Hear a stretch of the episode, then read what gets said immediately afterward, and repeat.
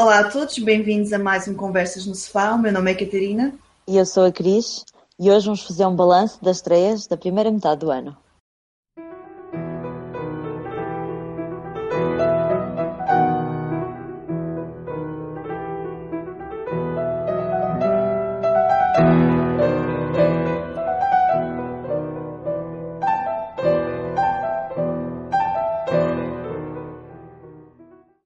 Todos, estamos de volta finalmente. Estivemos um bocadinho ausentes, mas infelizmente as férias e assuntos pessoais meteram-se é. pelo caminho. Tudo bem contigo, Cris? Tudo e contigo, Catarina. Também. Mais descansada depois de, das férias e tu vais, no, fundo, entrar agora um bocadinho de férias. Ah, é? sim. Aproveitar agora este mês de agosto, a ver se descanso um bocadinho. Então, nós resolvemos voltar com Conversas no Sofá, no Conversas no Sofá número 11 e achamos que seria interessante vir fazer um balanço do ano até agora. Portanto, vamos falar um bocadinho das estreias do ano, estreias cá em Portugal e algumas no estrangeiro, aquelas que estrearam lá fora e que não chegaram aos nossos, aos nossos cinemas. Uh, vamos falar do que é que gostamos, quais foram os nossos preferidos, as desilusões, destacar se calhar também algumas interpretações. Portanto, vai ser assim uma conversa bastante informal sobre, sobre as estreias uh, de 2017. Antes de passarmos então para esta conversa, temos o segmento dos trailers, como é habitual, não é? Uhum. Como estávamos a fazer uh, um conversas há algum tempo, uh, os trailers acumularam-se e acabamos por ter muitos, não é? Saiu muita coisa interessante, foi. Uhum. Houve também a Comic Con, o que leva sempre a, a, ao lançamento de muitos trailers. E portanto nós resolvemos escolher 10 estrelas, cada uma vai falar de 5. Uhum. E vamos tentar ser rápidas, não, não, nos, não nos alongarmos muito em cada trailer, uh, para, não, para não ficar realmente muito longo este segmento.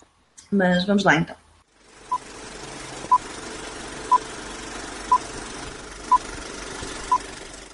Trailers. Queres começar tu? Pelo primeiro? Posso começar eu. Então, o primeiro trailer que eu vou falar é do filme Marshall, que tem estreia marcada para os Estados Unidos a 13 de outubro uh, deste ano e ainda não tem data prevista cá em Portugal. Uh, e contando-nos então a história do, do primeiro juiz negro uh, do Supremo Tribunal de Justiça dos Estados Unidos, conta-nos então a história dele, mas principalmente da sua difícil carreira, porque isto passa-se nos anos 60 e ele é então um advogado negro e na altura isso não era bem visto pela, pela sociedade, para além de haver uh, o racismo e a segregação racial, uh, haver assim um, uma pessoa negra que, que se impusesse na sociedade não era fácil. E ele então é conhecido também por uh, catar casos complicados um, e neste filme em específico ele vai ser, vai defender um homem negro que é acusado por uma mulher branca de dele, dele a ter atacado. Uh, e vai ser então a história deste, deste advogado que, que, durante a sua carreira então lutou para chegar ao Supremo Tribunal de Justiça. Este é um filme baseado em factos uh, reais e conta com participações conhecidas da, da Kate Hudson, do Chadwick Boseman, pronto, o teu nome é difícil. Sim, sim. Do Dan Stevens, do Josh Gad, Uh, portanto, tem assim um elenco bastante conhecido. Uh, e eu gostei do trailer, é, é daqueles trailers, daqueles filmes uh, baseados em factos verídicos que, que eu gosto de ver, principalmente porque mexe ali numa área que eu também gosto muito, que é a área do direito. mas pareceu-me bastante bem. Agora o cinema parece que está a voltar-se muito para esta área racial e, e para, para temáticas dos negros. mas eu espero que seja um bom filme porque também fala sobre uma coisa importante que é um juiz do Supremo Tribunal de Justiça que, que é suposto ser alguém com alguma integridade. Eu estou curiosa para conhecer esta, esta, esta personalidade. Eu achei realmente o tema e a história bastante interessante.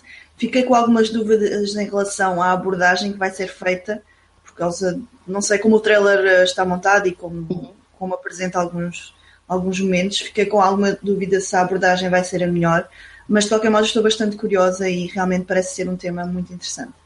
Passando então para o meu primeiro trailer. Eu escolhi vir falar então do trailer do filme Darkest Hour, em português A Hora Mais Negra.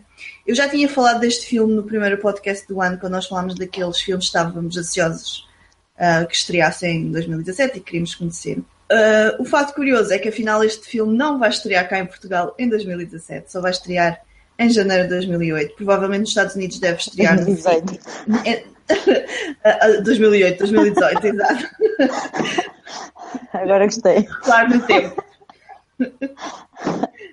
Provavelmente nos Estados Unidos vai estrear no fim do ano, mas cá em Portugal vai estrear no início. Portanto, é aquela uh, época de, dos lançamentos dos filmes pós-Oscars. que lá nos Estados Unidos é sempre fim do ano e a nós é sempre princípio do ano. Então, este filme foca-se uh, essencialmente na Segunda Guerra Mundial e mais especificamente no Churchill. Nós vamos acompanhar o Churchill enquanto ele, uh, logo no início, quando ele é eleito primeiro-ministro, e ele vai enfrentar um desafio que é ou vai explorar um tratado de paz com a Alemanha nazi, ou vai manter-se firme e lutar então pela liberdade e independência uh, do Reino Unido, da nação.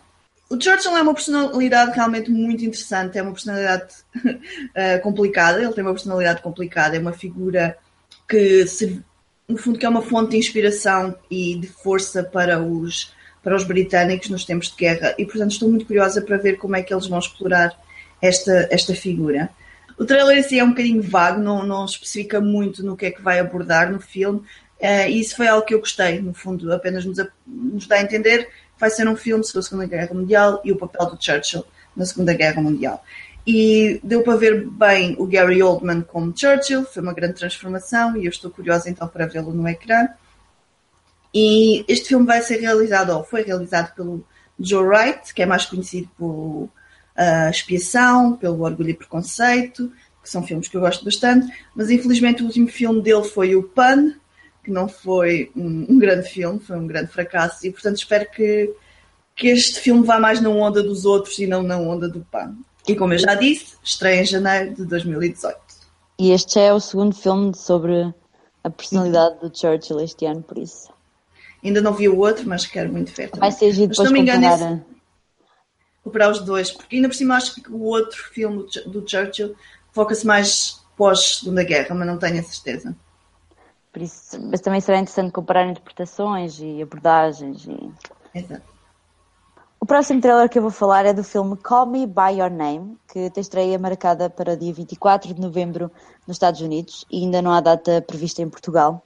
E este filme chama-me a atenção pela sua temática. Acho que cada vez mais vai-se abordar esta temática, porque cada vez mais esta temática também faz parte do nosso dia a dia, que é a temática da homossexualidade este é um filme que se passa no verão de 1983, no norte da Itália, e conta-nos então a história de um rapaz que é norte-americano, mas que tem descendências italianas, e está então a passar um verão em Itália com os seus pais. Uh, lá em Itália, o pai dele vai receber um estudante norte-americano que o vai ajudar numa pesquisa, e então o filho dele e este estudante vão se apaixonar, vamos dizer assim, vão viver assim uma história de amor, ou pelo menos o trailer assim o, o transmite. Este também foi a escolha de do Festival Sundance 2017. Foi um, um dos filmes escolhidos pelo festival e por isso eu espero que o filme seja. Normalmente esses filmes uh, chamam sempre a atenção porque se são escolhidos por este tipo de festivais, pelo menos são alguma coisa de interessante. Eu fiquei muito curiosa com o trailer. Transmite-nos aquela vibe meia uh, nostálgica dos filmes europeus, que eu acho sempre muito interessante. Tem aquele tipo de filmagem muito europeia, muito não sei, diferente, não é tão comercial, não é tão americana. Uh, e eu estou curiosa para ver como é que eles desenvolveram esta temática que, lá está, é uma temática que cada vez mais está a aparecer e que, não sei, estou curiosa para ver como é que eles abordaram. Uh, se abordaram de uma forma natural e normal ou se acabaram por depois também forçar ali outras coisas. Uh, e por isso fiquei bastante curiosa é realizado por Luca Guadagnino, acho que é assim que se diz o nome do senhor, que é mais conhecido pelo filme A Bigger Splash, uh, pelo menos é um dos que eu mais conheço dele. Uh, quanto aos atores, são atores um bocadinho desconhecidos, pelo menos meus, e, e por isso estou curiosa com as interpretações. Sim, em termos de atores, o mais conhecido é o Army Hammer, o, o, o estudante que, americano Sim. que vai viver e eu gosto bastante dele, por isso também acabei por ficar mais curiosa com este filme por causa dele. Realmente parece ser um filme mais artístico e mais lento, não tão comercial como tu uhum. disseste. E isso realmente parece ser o ponto forte do filme. Pelo menos aquilo que me apelou mais é realmente não ser tão uh, banal e não ser tão igual aos outros. Parece uhum. realmente trazer algo diferente e uma, uma abordagem diferente a, a este tema. De um filme artístico passamos para um filme se calhar um bocadinho mais comercial que é o A Wrinkle in Time. É um filme que é baseado num livro de fantasia da Madeleine Engel, acho que é assim o nome da senhora. É bastante famoso. Uh, eu acho que mais lá fora, cá em Portugal não tanto. Acho que nos Estados Unidos é um livro de fantasia mais juvenil, um, muito popular. E finalmente então vai ser adaptado. E eu não sei muito do enredo, e eu acho que o, que o trailer também não é muito bom a transmitir o enredo. Uh, dá apenas para perceber que temos uma rapariga que vai entrar no mundo mágico, pelos vistos, para salvar o pai. É algo assim do género. Acho que o filme chama mais a atenção pelo seu elenco. Temos a Oprah Winfrey, uh, temos a Reese Witherspoon, temos a Chris Pine, entre outros. E, e, chama também a atenção pela realizadora, que é a Ava DuVernay, que é mais conhecida por ter realizado o Selma e o documentário 13 no fundo, são todos estes aspectos que me despertam a atenção em relação ao filme, porque o trailer, confesso que não me convenceu. Gostei da escolha da música, achei realmente uma boa escolha, mas não adorei a maquilhagem, os efeitos especiais, soou-me tudo muito artificial e um bocadinho bizarro, a lá uh, Alice no País das Maravilhas, uh, que eu não gostei nada, e sinceramente fiquei um bocadinho desiludida.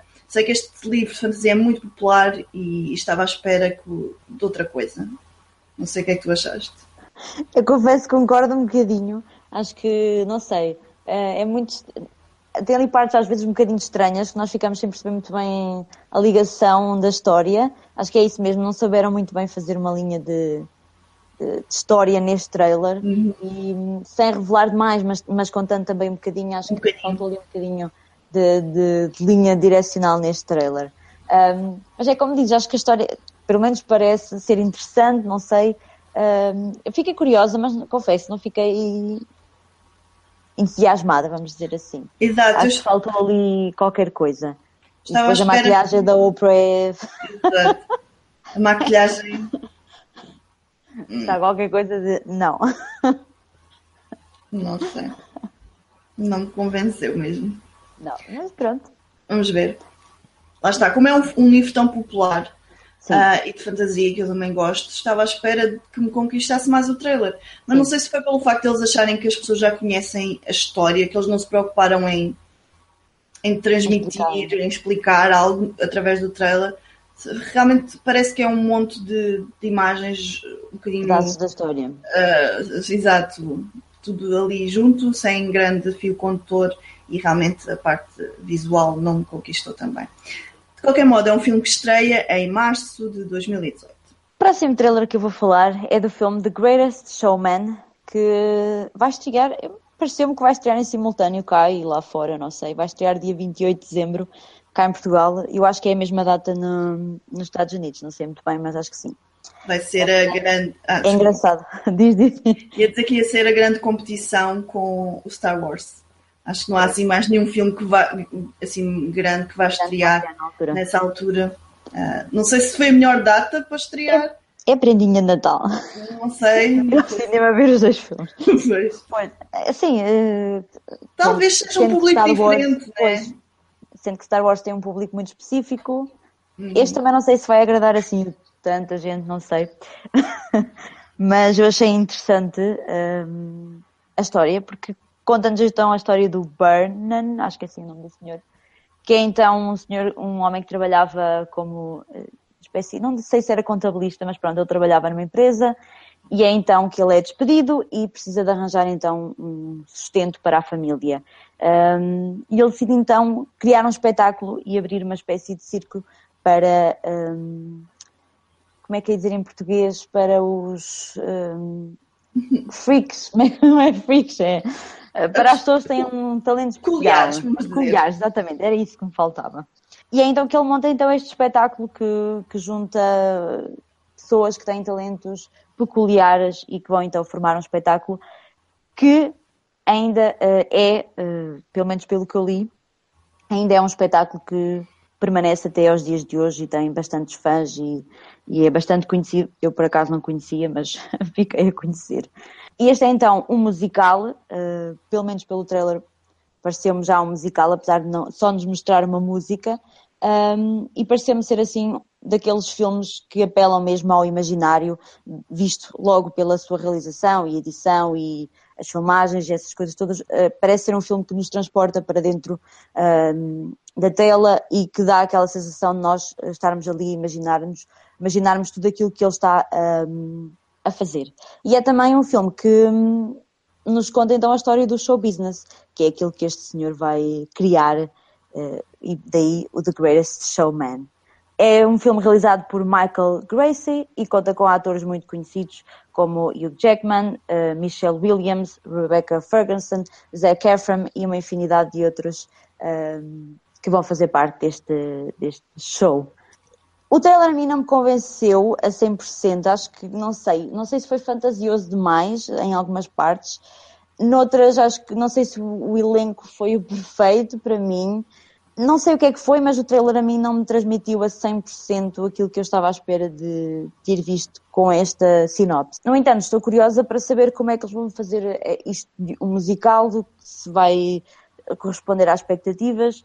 Uh, fiquei curiosa para ver, mas acho que um bocadinho como ao outro, faltou ali alguma coisa para eu estar mesmo entusiasmada para ver. E daí, se calhar, também achar que, lá está, se vai estrear na altura de Star Wars, não sei se vai conseguir uma grande bilheteira, porque não sei se vai, vai conseguir eh, chegar às expectativas das pessoas. Um, mas vamos ver, pode ser que sim. Quando o trailer saiu e eu vi, uh, acho que aquilo que me chamou logo mais a atenção e que eu não gostei foi a música, logo. Ah, sim. Eu pensei logo, esta não foi a melhor música para colocarem no trailer. E... Esqueci-me de dizer isso, mas sim. E fiquei a pensar, bem, se esta é a música principal e eu não gosto, não sei se vou gostar do estilo musical do, do filme. A verdade é que da segunda vez que eu vi o trailer agora para preparar o podcast, a música já me, já me agradou um bocadinho mais, já consegui ver um bocadinho mais de sentido da música no trailer, mas mesmo assim acho que não foi a melhor escolha.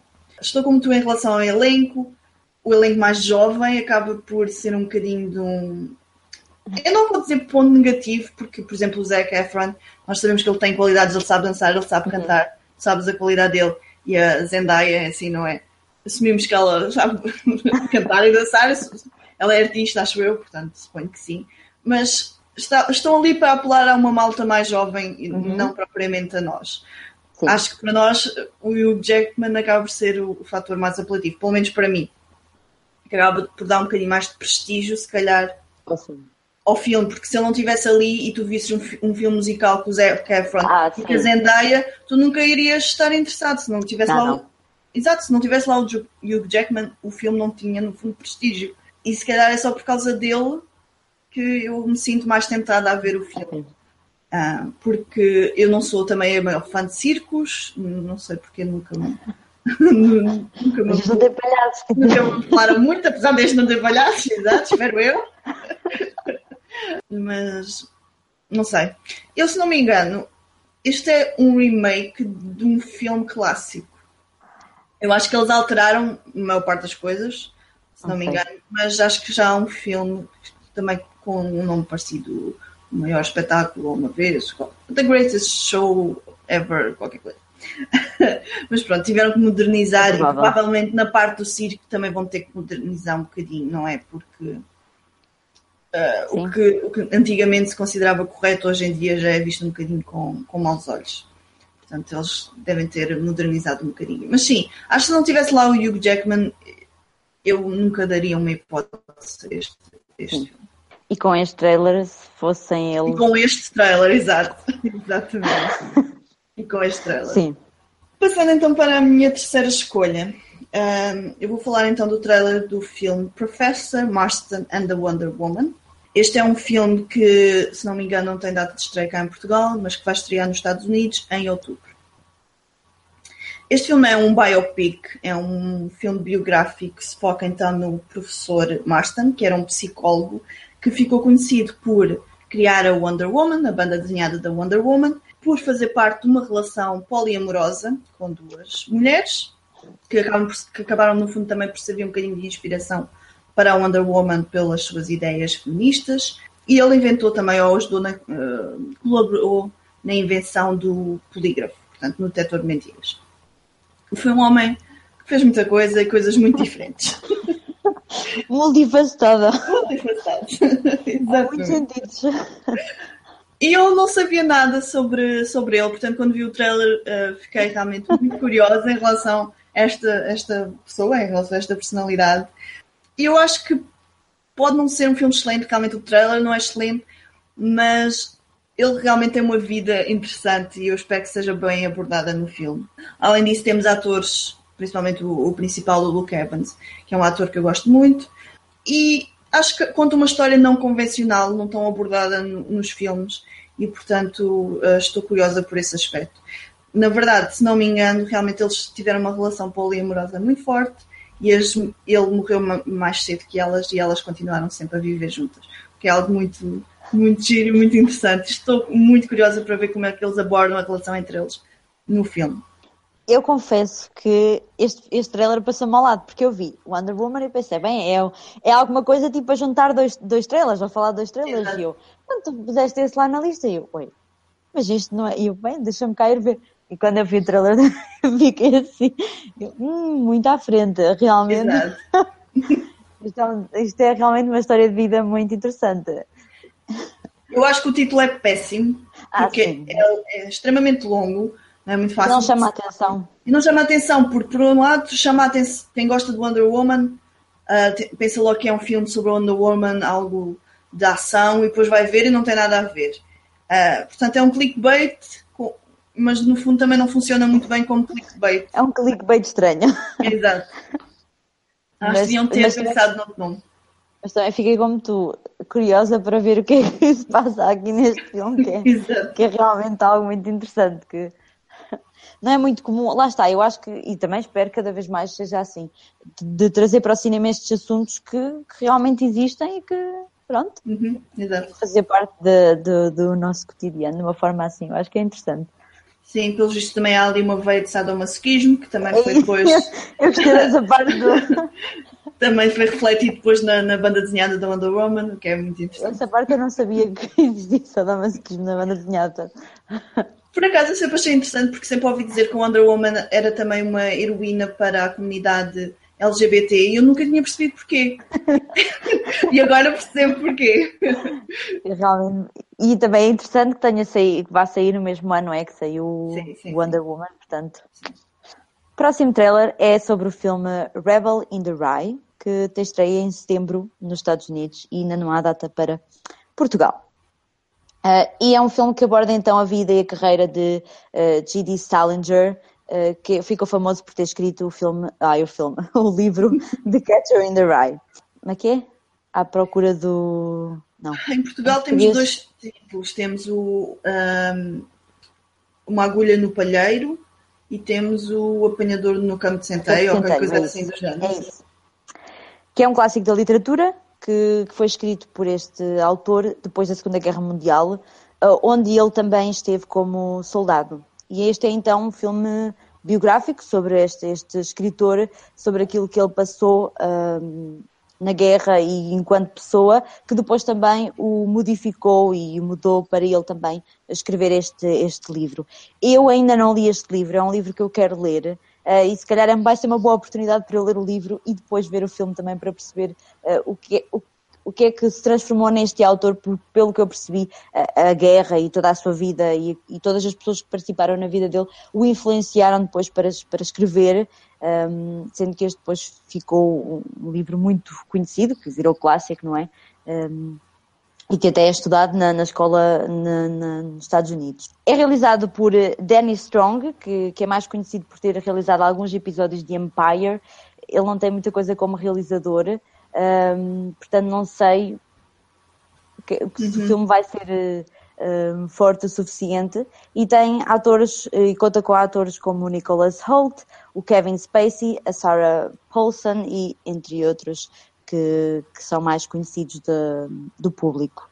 Um, eu achei interessante, é um autor que, que eu pelo menos não conheço nada e achei interessante pelo menos aquilo que nos mostra o trailer, a sua, a sua vida, que como eu disse, acho que, que a guerra e as pessoas que passaram na vida dele o influenciaram enquanto escritor. Eu acho também muito interessante ver filmes sobre escrita e sobre escritores e, e sobre os seus processos de escrita e acho que este também vai ser um bocado isso, vai ser aquilo que o influenciou depois a, a ser o escritor e é como digo, se calhar vai ser uma boa oportunidade para ler o livro e depois ver o filme. Quando é que estreia o filme? Setembro nos Estados Unidos, portanto. Ah, é, é... Estava a esperar que tivéssemos mais tempo para ler o livro, porque eu também ainda não li o livro. É próximo. Íamos aproveitar realmente e ler o livro e depois ver o filme. Mas setembro é assim um bocadinho fechado. Mas se cá para o fim do ano, podemos pensar nisso. Sim. Pode ser que. Uh, realmente Salinger acho que é uma figura muito enigmática e, portanto, estou curiosa para saber um bocadinho mais uh, sobre a vida dele e como a vida dele realmente e o tempo na guerra uh, impactou então este livro. O meu quarto filme é o The Shape of Water, que vai estrear em fevereiro de 2018. A maioria dos filmes que eu trago hoje vão estrear só no próximo ano. E este é o mais recente filme do Guilherme Del Toro eu também já tinha falado dele no primeiro podcast, naquele podcast de filmes que vão estrear em 2017, que eu estava entusiasmada para ver. Toda a maioria deles ficaram umas voltas e só vão estrear em 2018. Não quero nada contigo. então este filme conta a história de uma empregada de limpeza que é muda e ela trabalha num laboratório que está uh, secreto, parece, uh, que está a proceder experiência, uh, está a efetuar experiências científicas num anfíbio. E ela vai apaixonar-se por este anfíbio e vai ajudá-lo a fugir deste laboratório. É uma história estranha e é estranho ver o trailer com, lá com o anfíbio, mas acho que o trailer está muito bonito. Acho que consegue-nos transmitir aquela aquela atmosfera de contos de fadas muito própria dos filmes do Guilherme Del Toro e e também é bom ver um romance não entre jovens. A empregada de limpeza já é assim mais velha e, portanto, acho que também é refrescante ver uh, um romance da perspectiva de uma mulher mais velha. Uh, e ainda por cima muda, não é? Portanto, é algo diferente. E realmente eu gostei muito do trailer, fiquei muito entusiasmada, muito curiosa para ver este filme. Eu gosto bastante dos filmes do Guilherme Del Toro e, e espero que este também seja bom. Um, temos como atores, alguns deles, a Sally Hawkins e o Michael Shannon entre outros. Eu também gostei muito deste trailer, acho que é. Lá está, é como dizer, é diferente, por isso acho que chama mais a atenção. E, e é como disse também, é um, é um trailer, é bonito, porque me, mexe ali um bocadinho com a personalidade dela, que é, que é muda e que sempre vive um bocadinho uh, incompleta, como ela diz, e depois uhum. ali o romance entre ela e o, e o anfíbio. E o anfíbio é muito engraçado, portanto eu também fiquei muito curiosa para ver este filme. Sim, também gostei da cor e da música utilizada uhum. também. Acho que funcionou muito bem. Sim, acho que o conjunto é muito bom. O meu último trailer é do filme Breathe, que tem estreia marcada em Portugal para novembro, dia 2 de novembro. Portanto, a Catarina escolheu os de 2018 e os de 2017. Exato. Uh, neste filme, Andrew Garfield interpreta Robin, que é um homem aventureiro que que após uma doença acaba por ficar paralisado e confinado a uma cama de hospital. Só que ele e a mulher são, gostam muito um do outro e são muito aventureiros e não gostam de ficar parados, e é então que eles juntos decidem arranjar formas de o tirar do hospital. E, um, e vai ser então a história deles a tirá-lo do hospital, uh, levá-lo para casa, conseguir encontrar um aparelho de oxigênio ambulante um, e, portanto, vai ser a, a, trajetória dele nesta luta por tornar um homem paralisado, um homem paralítico, um, uma pessoa não autónoma, mas que pelo menos não, não fique confinado numa cama de hospital. E este é um filme baseado em factos reais. Eu, eu gostei do trailer, é, de, é lógico, é daqueles trailers que apelam ao sentimento. É muito bonito nesse aspecto, então amor, é assim, brotar uma lágrima. Mas uh, lá está, é daqueles filmes biográficos que, que, que, confortam e que apelam, lá está, a um sentimento de esperança um, e que eu gosto de ver de vez em quando. E, e este pareceu muito bom, principalmente por esse lado do sentimento que, que me tocou bastante. Sim, é, realmente parece ser assim um filme inspirador. Parece ser convencional, mas mas também sabe bem, pelo menos concordo contigo, às vezes sabe bem assim, filmes inspiradores é. e que nos deem um bocadinho de esperança, não pode ser tudo tão negro, não é? É. E uma vez que é baseado em factos reais, ainda nos uh, deixa mais felizes, não é? E eu tenho gostado do Andrew Garfield nos uhum. últimos tempos, por isso estou curiosa para ver a sua interpretação. Não é estranho ouvi-lo a falar inglês? Brita eh, inglês, britânico, não é? Britânico. Britânico. Ele é britânico, mas é estranho ouvi-lo falar normalmente. Parece um bocadinho afetado, tipo. Um bocadinho snob. Um bocadinho afetado é bom. É giro. E temos também a Claire Foy, que é que faz de, de rainha uh, Isabel, Elizabeth, na, no The Crown. The Crown. E também é curioso porque este filme é realizado por Andy Serkis, acho que é assim que se diz o nome dele. Ah, é? É. Eu sabia que era. Que é, pelos vistos, é a sua estreia, porque ele também está a realizar neste momento o outro, mas acho que só estreia para o ano. Uh, que é mais conhecido como ator, não é? Portanto, sim, sim. Acho muito engraçado. E... Como, como ator e nem é bem como ator. também vê-se pouco a cara dele. É como macaco. E como, como macaco, como, como Gollum.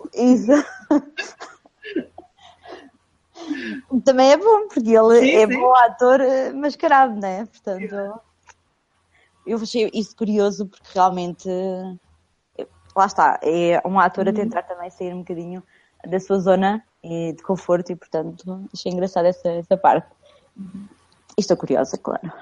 Não sabia, mas agora ainda fico com mais vontade de dar uma oportunidade ao filme. Porque eu, porque eu, eu, gosto dele e acho que acaba por ser um ator um bocado ignorado porque. Ah, sim porque acabou por estar sempre associado a este tipo de, de papéis, não é?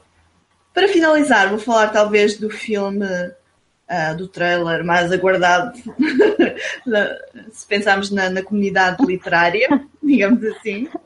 Não que tenha um grande impacto em nós as duas, porque nós ainda não lemos o livro, não. Mas, mas tenho que falar então do trailer. Estou a falar então do filme Ready Player One, que é baseado no livro com o mesmo nome de Ernest Klein. E ele conta-nos a história de, de um mundo em que um inventor criou um mundo virtual onde toda a gente acaba quase por viver. E ele depois morre e ele vai criar, antes de morrer, não é? Vai criar um concurso que está embutido então nesse mundo virtual. Quem vencer esse concurso ganha, uh, herda a sua fortuna. Basicamente, esta sinopse Uh, eu sei porque conheço o livro, não acho que o trailer seja muito bom uh, a explicar então do que é que se trata o filme. Uh, acho que é realmente um, trailer muito vago, que está mais preocupado em mostrar-nos a parte visual do mundo e a mostrar-nos também os vários, as várias referências pop que preenchem o livro e que, pelos vistos, também vão preencher o filme. Por exemplo, aparece o Freddy Krueger, aparece o Iron Giant, aparece o DeLorean do Regresso ao Futuro e não estive com muita atenção, mas sei que vão aparecendo várias referências. Este é um filme que vai ser realizado, ou foi realizado pelo Steven Spielberg, vai sair em março de 2018. E eu confesso que não fiquei muito impressionada com o trailer, não gostei muito da estética, não gostei muito também do facto de não contar assim grande coisa. Sinceramente, se eu não soubesse que era do Steven Spielberg e se não soubesse que era, de um, era um, baseado num livro tão amado pela comunidade literária, eu não sei se iria estar muito interessada neste filme, confesso. Eu ainda não vi o trailer, porque ainda uhum. não li o livro. Um, e não queria apanhar assim ideias, ficar com ideias do, do mundo, pelo menos. Queria criar, pelo menos na minha cabeça, o mundo primeiro. Uhum. Uh, mas se calhar, como vai só estrear para o ano, eles estão a tentar uh, ir mostrando em vários trailers, não sei. Pois eles vão espremer não... isto pois. à força toda. Estou mesmo a ver. Isso é que às vezes é pior, porque lá está, como é um livro tão amado por, eh, por muitas pessoas, que é um livro que muita gente gosta, uh, pelo menos na comunidade literária, não sei se se calhar vão pelo bom caminho, porque hum, às vezes isso não corre bem. Acho que vão revelar praticamente tudo, se calhar em trailers antes do filme estrear. Estou mesmo a ver. Mas quem já leu o livro e viu o trailer, digam-nos o que é que acharam. Pois se ficaram impressionados pela, pela estética, pelo mundo criado. Vamos lá ver como é que a coisa vai correr. Vamos passar então para a nossa conversa propriamente dita.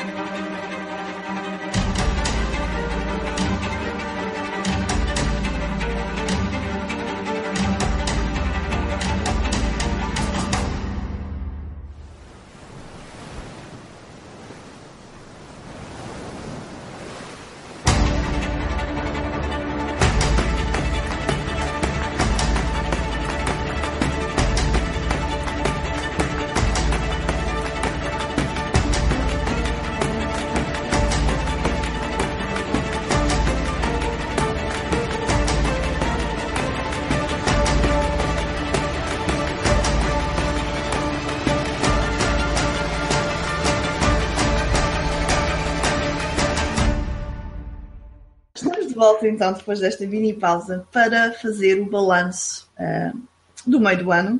Falar então das estreias de 2017 que nós já vimos ou então que queremos ver, também vamos falar dessas. Vamos começar pelo princípio, como faz sentido, não é?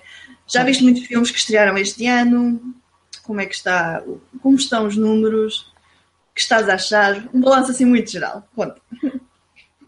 Então, eu ainda não vi muitos filmes que estrearam este ano. Uh, tenho visto, vi mais no início para os Oscars, não é? Que acabei por ver alguns que estrearam este ano um, cá em Portugal. Falando cá em Portugal, porque eu confesso que tenho visto muitos filmes que já estrearam em outros anos e, e não tenho conseguido ver muitos que, que estrearam este ano. E por isso acho que foi mais no, no início do ano com os Oscars e depois também ao, longo do ano com os nossos podcasts mensais que têm sido sempre estreias, é que eu tenho visto mais estreias uh, deste ano.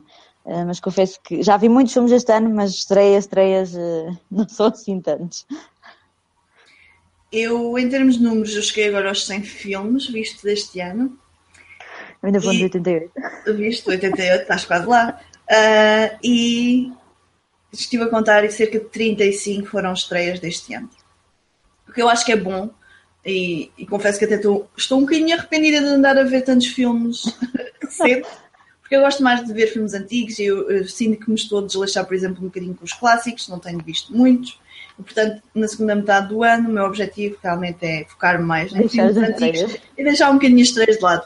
Mas realmente, como estava a dizer, uma vez que nós acabamos por eh, ter o podcast, acabamos por ver mais estreias e falar mais de, de estreias, que se calhar noutros anos acabaríamos por eh, por deixar uhum. passar um bocadinho uh, ao lado. Quanto aos lançamentos de forma geral, eu acho que não tem sido um ano ainda muito rico em termos de filmes, tanto que eu tive dificuldade em escolher preferidos, porque, hum, por exemplo, temos os filmes dos Oscars, não é? Que acabam por ser filmes deste ano, mas eu esqueço-me que são filmes deste ano, uh, porque como foram logo no início do ano, eu acabo por me esquecer um bocadinho deles, e realmente, se calhar, esses foram os mais fortes. Desde o período dos Oscars até agora, realmente a qualidade dos filmes decaiu um bocadinho e foram poucos aqueles filmes marcantes que estrearam este ano uh, que eu gostei, digamos assim. Sim. Não acho que esteja a ser dos anos mais fortes, não acho que esteja a ser um ano muito mau, até em termos de blockbusters, digamos assim, mas também não está a ser um ano excelente. Concordo. Uh, acho que lá está, o período mais forte é mesmo é a época dos Oscars porque depois a partir daí, não sei, não tem estreado assim tanta coisa que, que nos tem deixado assim uh, entusiasmados, vamos dizer assim, como em outros anos, e grandes filmes e, e, e não sei, estou curiosa agora para o final do ano, uhum. que volta a aproximar-se a época dos Oscars e espero que a coisa comece a aquecer um bocadinho mais, mas, mas mesmo assim as perspectivas não são assim de tanta coisa, não sei. Pois, eh, concordo contigo, parece que não, né? Não tem saído. Não têm saído trailers de filmes assim que me pareçam tão excelentes. É. Digamos assim. A partir aí de outubro, novembro, começa a ser a época de inscrição aos Oscars, não é? Por isso, vamos mas, ver o que é que aparece. Mas, mas podemos estar enganadas. E lá pois? está. Ainda há muitos filmes que até têm tido críticas positivas que eu ainda não vi. Pois. mais recentes, mais agora do mês de maio, junho, julho, que ainda é, não tive eu... a oportunidade de os ver, não é? Porque não conseguimos ir sempre ao cinema e demora algum tempo até os filmes estarem uhum. acessíveis, Sim. digamos assim. Vamos começar então pela parte positiva. Vamos falar um bocadinho de quais foram os nossos filmes preferidos até agora. Uh, eu essencialmente posso dividir os meus filmes preferidos em duas secções. Temos a secção dos Oscars e a secção pelas Oscars. Oscars. Na secção dos Oscars, e nós já falámos uh, da maior parte deste filme, ou destes filmes todos, quando fizemos o nosso live totalmente dedicado aos Oscars. Os meus preferidos foram, sem dúvida, o Manchester by the Sea, o Fences e o Silence. Foram os meus três preferidos. E passado este tempo todo, quando eu olho para trás, oh, no fundo, fortaleci a minha opinião. Estes realmente foram aqueles que eu mais gostei. Também foram os teus? Foram. La La Land e Moonlight são realmente bons filmes. O Moonlight é muito bom artisticamente, uhum. mas confesso que a longo prazo não foi um filme que me deixou, uh, que me marcou.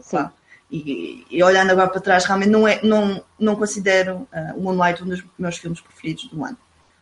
Sim.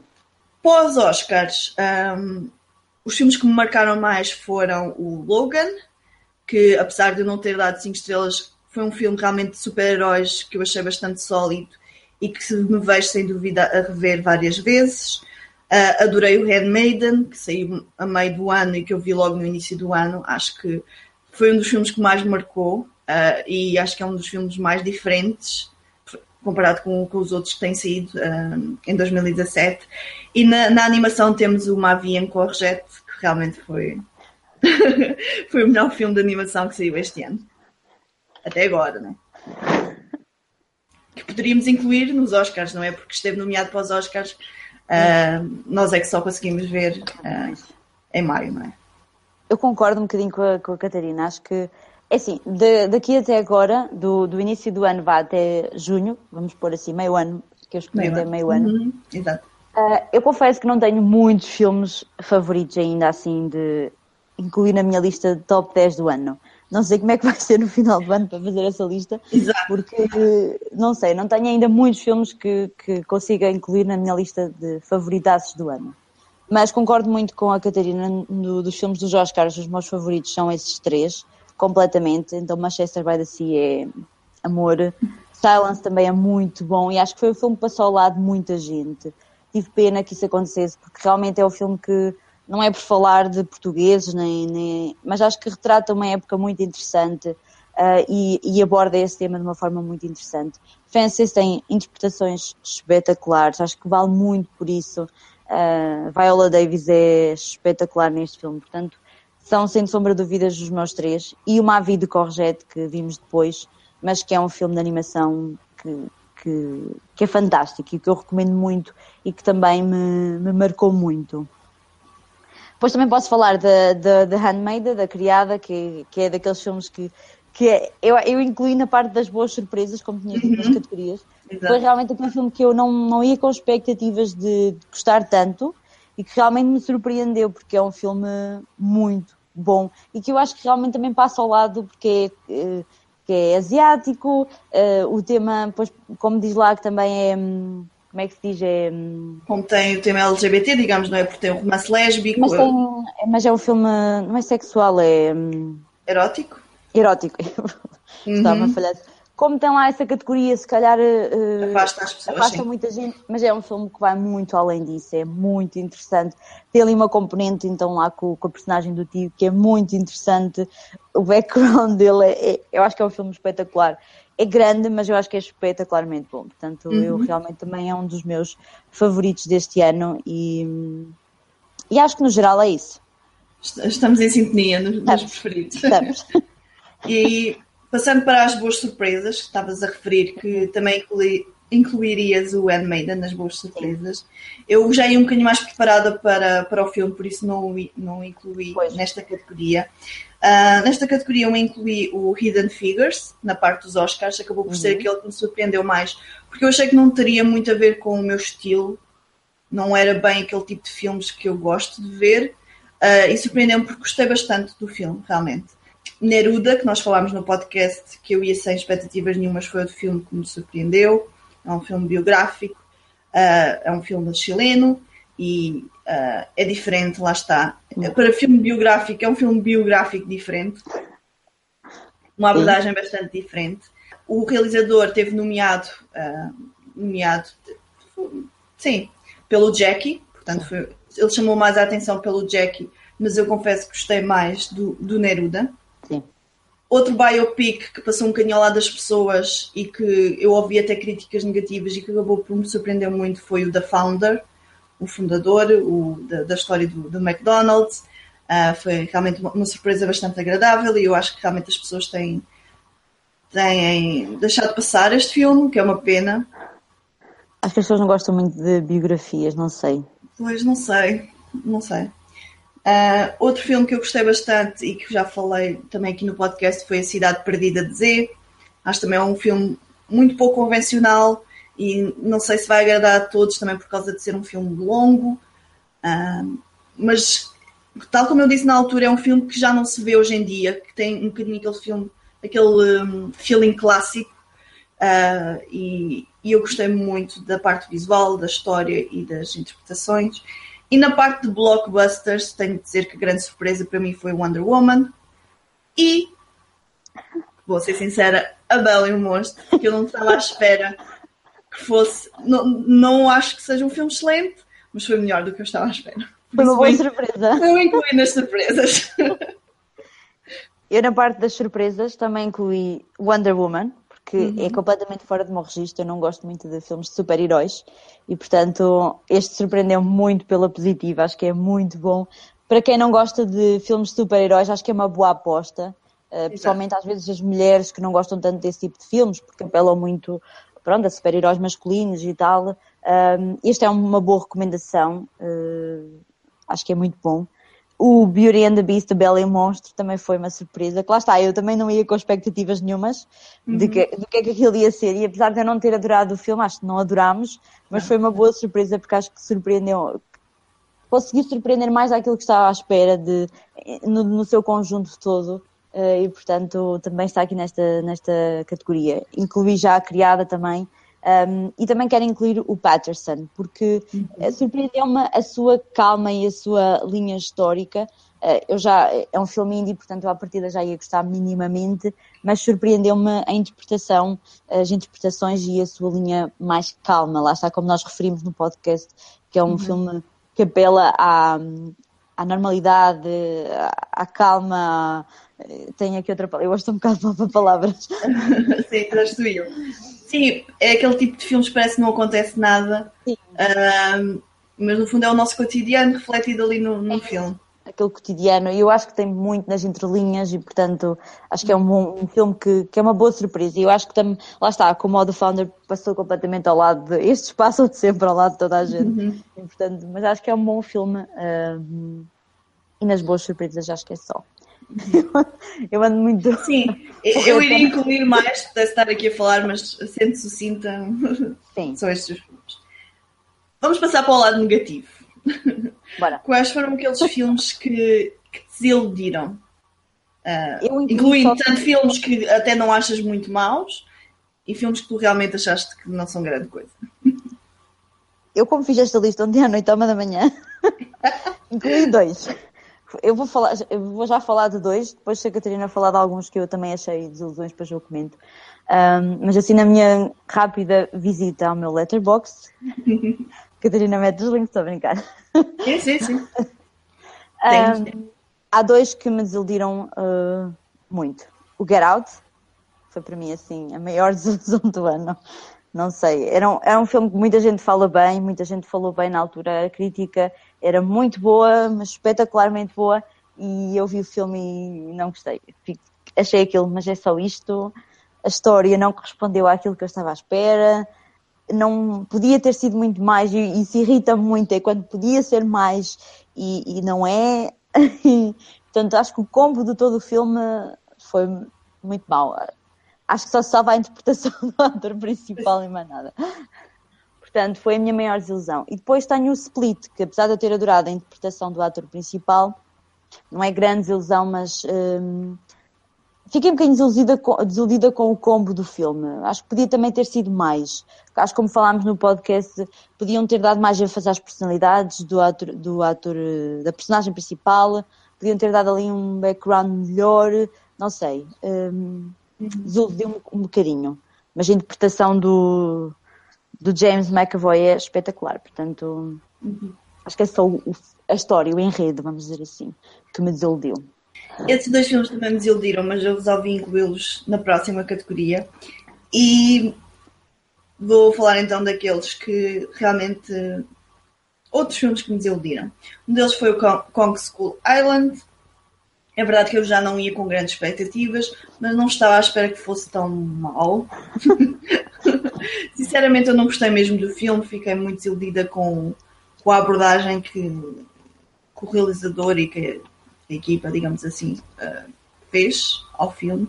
Eu tinha gostado muito do primeiro trailer e estava à espera de algo bem diferente daquilo que, que foi. Que foi, exato. Um, acabou por ser mais um, um filme de ação uh, que, que, eu acho que não fica na memória de ninguém. Eu nunca mais ouvi ninguém a falar desse filme Não é?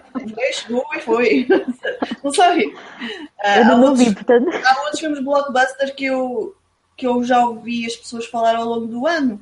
Acho que o Kong School Island ficou um bocadinho esquecido. Um, outro filme que me desiludiu foi o Song to Song, o mais recente filme do Terence Malick. É verdade que nem sempre adoro os filmes dele, mas. Uh, e este acabou por ser um daqueles que eu não, não gostei muito.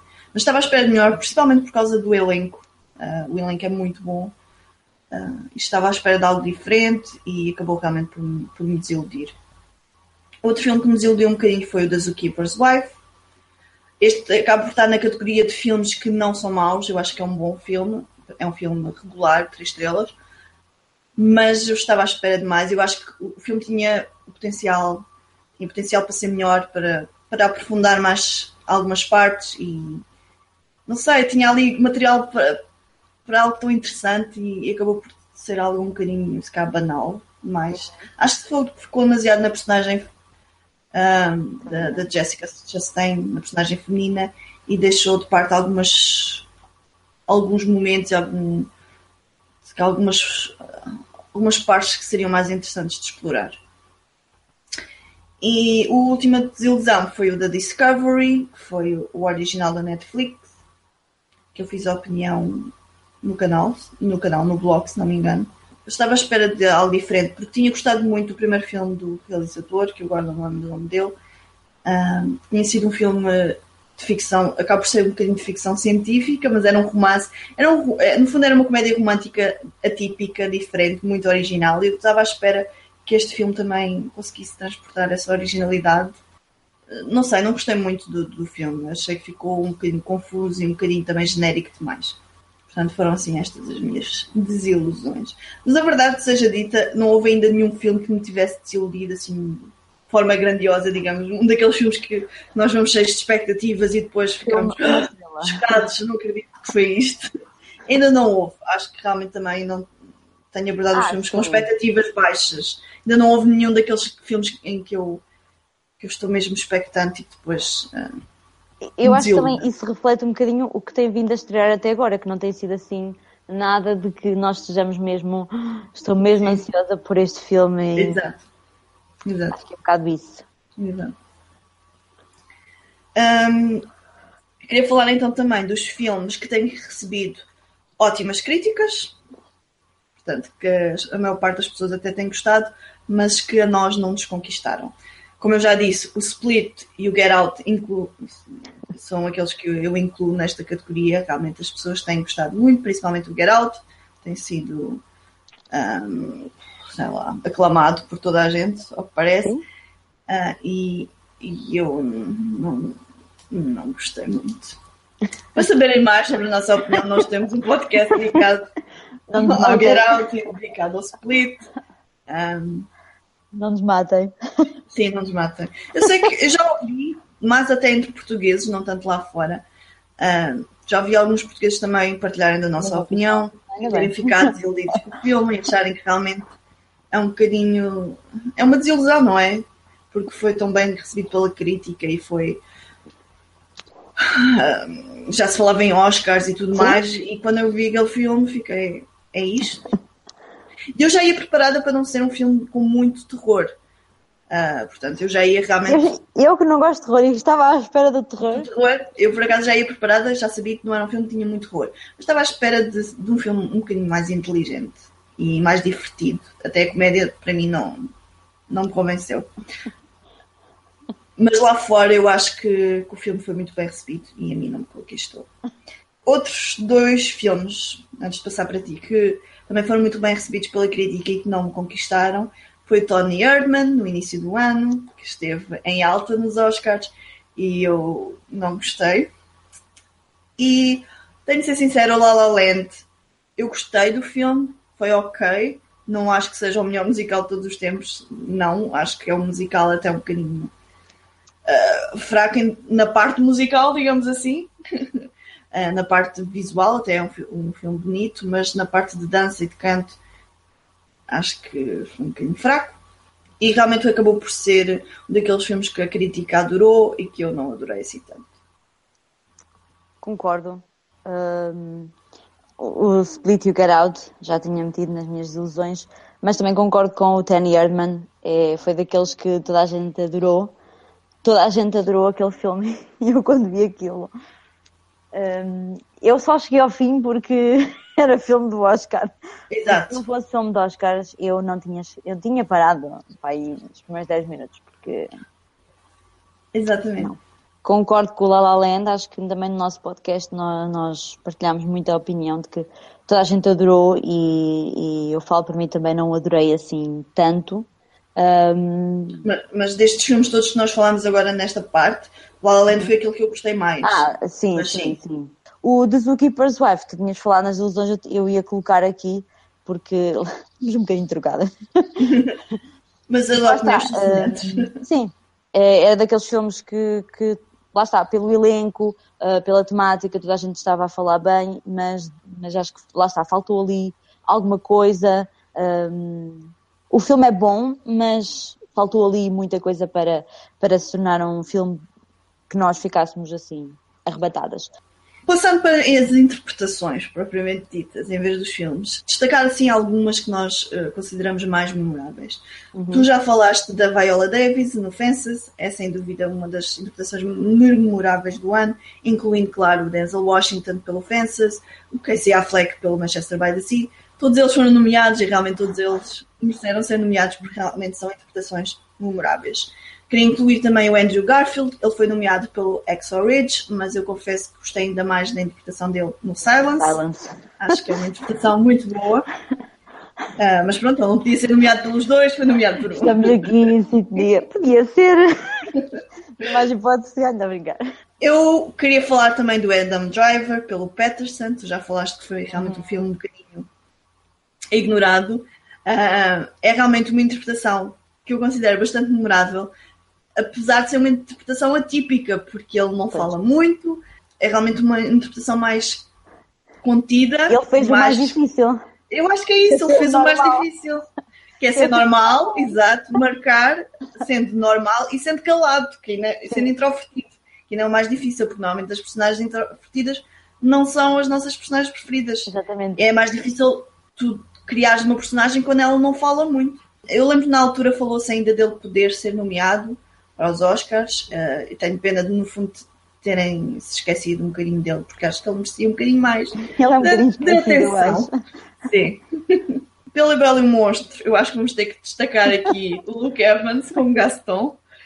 Acho que foi uma das minhas personagens preferidas do ano e, portanto, ah, sim. acho que estaria a ser eh, injusta se não o incluísse aqui nas, nas interpretações memoráveis. Exato, exato. Ele tem uma interpretação fantástica no filme. Eu vi também o filme Brimstone, que foi um filme um bocadinho divisivo. Houve gente que gostou e gente que detestou. Realmente não é um filme fácil, é um filme com muita violência em relação às mulheres. E eu gostei muito da interpretação da Dakota Fanning no filme, portanto também queria falar assim, aqui um pequeno destaque para o filme. Um, no filme Logan também adorei a interpretação do, mas já é habitual, do Hugh Jackman e do Patrick Stewart. Foram interpretações diferentes, portanto, as personagens estão diferentes e eu gostei como eles conseguiram criar esta, estas facetas diferentes das personagens. São personagens muito mais desiludidas com o mundo, cansadas, uh, tristes, uh, sem esperança, e eu gostei muito como eles criaram então estas facetas. E por fim, queria destacar uma interpretação de um filme que realmente eu acho que passou totalmente ao lado, que é o filme uh, Kongens Nai, Uh, em inglês ficou. Acho que estou-me a tentar lembrar da King's Choice, acho que é assim. Em português não me lembro como é que ficou, mas ficou algo do género. Escolha do Rei? A Escolha do Rei, ou qualquer coisa assim, exato. Acho é um filme. Ai, agora estou confuso. É um filme norueguês, se não me engano. É nórdico, mas eu acho que tenho quase certeza absoluta que é norueguês. E ele teve nomeado, não teve nomeado, teve na, na lista para possíveis nomeados para o Oscar uh, de melhor filme estrangeiro depois acabou por não ficar nomeado. Eu acho que é uma pena, acho que é um filme muito interessante, é um filme histórico, portanto, quem gosta de filmes históricos, temos aqui a, a, visão de um país nórdico da Segunda Guerra Mundial, um país que vai ser ocupado pelos nazis e como o governo e o rei lidam com, com essa invasão. Uh, é um filme um bocadinho uh, lento, portanto, não é para todos, mas é, é um bom filme histórico. E a interpretação do Jester, uh, Jasper Christensen como rei é uma interpretação realmente fantástica e eu acho que, que quem vê o filme não fica indiferente à, à interpretação dele. É uma personagem ou uma pessoa, não é? Porque existe na realidade uh, muito calma, portanto é um papel mais contido, mas ele consegue, através das suas expressões, uh, transmitir tudo o que a personagem está a sentir e, portanto, é muito boa a interpretação dele. Eu nesta categoria concordo contigo em tudo, à exceção dos filmes que eu não vi ainda. Este último da escolha do Rei para casa é um filme que eu quero muito ver, mas concordo contigo. Casey Affleck, Viola Davis, Andrew Garfield, portanto, por aí fora, uhum. acho que uh, o, o ator do Patterson, que eu nunca sei o nome dele, uh, é portanto, Portanto, acho que concordamos em quase tudo. Eu só acrescentaria o James McAvoy no Split, acho que ele está muito Exato. bom, na, principalmente uhum. na interpretação das, das várias personalidades uhum. e, e, concordo contigo, acho que esses são os meus. Basicamente, estas foram as nossas reflexões no que diz respeito àquilo que já vimos. Se cabe falar agora um bocadinho daquilo que nós ainda não conseguimos ver, mas que queremos ver. Quais uhum. são aqueles filmes que estão na tua lista para ver, mas que ainda não conseguiste, ainda não tiveste a oportunidade? Eu não fiz uma lista muito grande neste, neste aspecto, porque uh, há muita coisa que eu quero ver e se eu estivesse aqui a dizer, não é? Íamos estar aqui a noite toda. E portanto eu escolhi só um, que é aquele que eu estou com muita curiosidade e que ainda não consegui ver, que é o Life. e está aqui na pedra de sapato, porque eu já estive para ver várias vezes e, e e ainda não consegui ver. Portanto, é aquele que eu estou-me a martirizar por ainda não ter visto.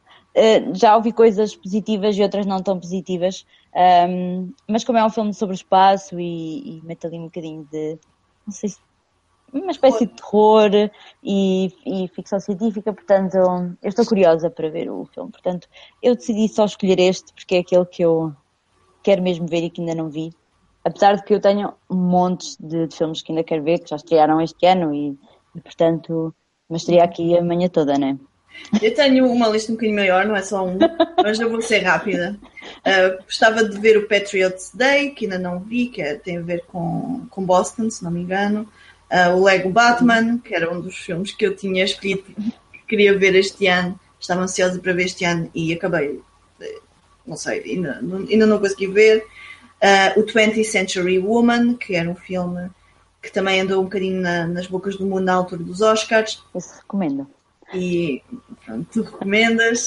Portanto, eu tenho mesmo que ver este. E por fim o um, Secret Scripture, que é com a Rudimara e que é baseado num livro. Eu, o tema interessa-me, a história parece interessante. Infelizmente as críticas não têm sido muito positivas. Não sei como. não sei se será um bom filme, mas, mas depois, quando, quando vir, eu depois falo aqui no podcast. E isto leva-me então para a última categoria, que é de filmes que nós ainda não decidimos se queremos ver ou não. Ainda estamos indecisas. E aproveitamos e lançamos aqui o desafio para vocês nos dizerem se já viram alguns destes filmes que nós vamos referir e se nos recomendam ou não. Eu só tenho três filmes aqui nesta categoria. Tenho o Miss Sloane, que era um filme que eu estava muito interessada em ver. É um filme político, com uma mulher forte, e parecia o meu estilo de filme. Mas quando o filme saiu, ele começou a receber mais críticas e eu perdi um bocadinho a vontade de o ver. Mas mais recentemente o Joaquim viu e ele gostou e disse que eu devia ver, e portanto eu ainda estou indecisa se vejo ou não. Outro filme é o Personal Shopper, com a Kristen Stewart. Eu gostei do outro filme do realizador, que foi a, a The Clouds of Sierra Madre. Uh, Sierra, Seals Maria. Exato, Sierra Madre é outro filme. The Clouds of Seals Maria. Eu gostei, também era com a Kristen Stewart. Um, mas hum, ainda estou indecisa, lá está, porque já ouvi boas críticas, já ouvi mais críticas, ainda estou um bocadinho indecisa. E o último, e se calhar tu vais-me recomendar que eu não veja, é o Colossal, Colossal, uh, com Anne Hathaway, uh, que mais uma vez também já ouvi boas críticas e já ouvi mais críticas. Sei que não é um filme indie, mas é um filme indie um bocadinho bizarro, digamos assim, com, com um elemento um bocadinho bizarro. Diz-me o que é que tu achas. Achas que eu devia ver? Achas que eu vou gostar? Não sei, podes até gostar e ter uma opinião diferente da minha. Sim. Eu acho que hum, não conseguiram abordar bem a questão, porque acho que quiseram pôr muita coisa dentro do mesmo filme, abordar muitos assuntos dentro do mesmo filme, e o filme acabou por perder um bocadinho a linha condução, porque às vezes estes filmes tendem a cair no no vazio da, da, linha de condução, ou seja, só tratarem um tema ou serem muito românticos. Assim. Este filme não tem nada disto, tem muitas coisas aqui envolvidas, muitos temas, muitos subtemas. E, e depois ali o elemento que seria o mais interessante, que é o monstro, acaba por ficar. Eh, claro. Sim, eu também ouvi um bocadinho isso, que uh, tem boas ideias, mas que acaba por, mais no final até, à medida que se vai aproximando do final, o filme vai começando a cair, ele vai começando a não conseguir gerir todas essas Sim. ideias. Sim. Sim, porque ao início, quando o filme começa, toda a sua temática é muito interessante. Mas aí, a partir do meio, ele começa a ficar meio. Pois, exato. E quais são então os teus que, que ainda não decidiste se vais ver ou não? Eu não tenho nenhum nesta lista. Seja-me do contra. Porque eu confesso que não gosto de dizer que não vou ver à partida, vamos dizer assim. Portanto, hum. eu até posso não ver o filme, mas uh, deixo sempre naquela do. Porque de repente posso me apetecer ver o filme e não sei o quê, e, e portanto eu não quero meter nenhum filme nesta lista. Por isso, eu sou do contra. Obrigada. Está bem. Pronto. Sou do contra. E acho que vamos dar por terminada a conversa. Acho que já, já conseguimos transmitir bem as nossas impressões da primeira metade do ano. Um, Digam-nos quais foram os vossos filmes preferidos de, da primeira metade de 2017 e quais foram as grandes desilusões. Estamos curiosas para saber. Partilhem tudo nos comentários. Uhum. Nós vamos deixar, como é habitual, os links para as opiniões ou para os podcasts que, uhum. uh, que foram referidos durante este episódio. Portanto, estejam também atentos a essa secção do, da publicação. Então, o próximo podcast vai ser um Serão no Sofá, que ainda não escolhemos bem o filme que, que vamos ver, por isso uh, ainda estamos aqui a ver as nossas agendas e por isso mais perto nós podemos anunciar também e para se vocês quiserem ver, uh, mas para já ainda está a terminar. Isso. Acompanhem-nos durante este mês, não é? Vamos ter uh, o Agosto no Sofá, que é o, o beda do nosso cantinho, não é? Agora em agosto nós fazemos um ano de blog e um ano de, podcast também, porque o Sim. primeiro podcast saiu em agosto, portanto é muito bom poder fazer um uhum. ano e para celebrar estamos então a fazer este, este bed intensivo. Uh, e portanto vamos ter um podcast por semana durante o mês de agosto. E pronto, por hoje é tudo. Obrigada por eh, nos terem escutado e até à próxima. Adeus.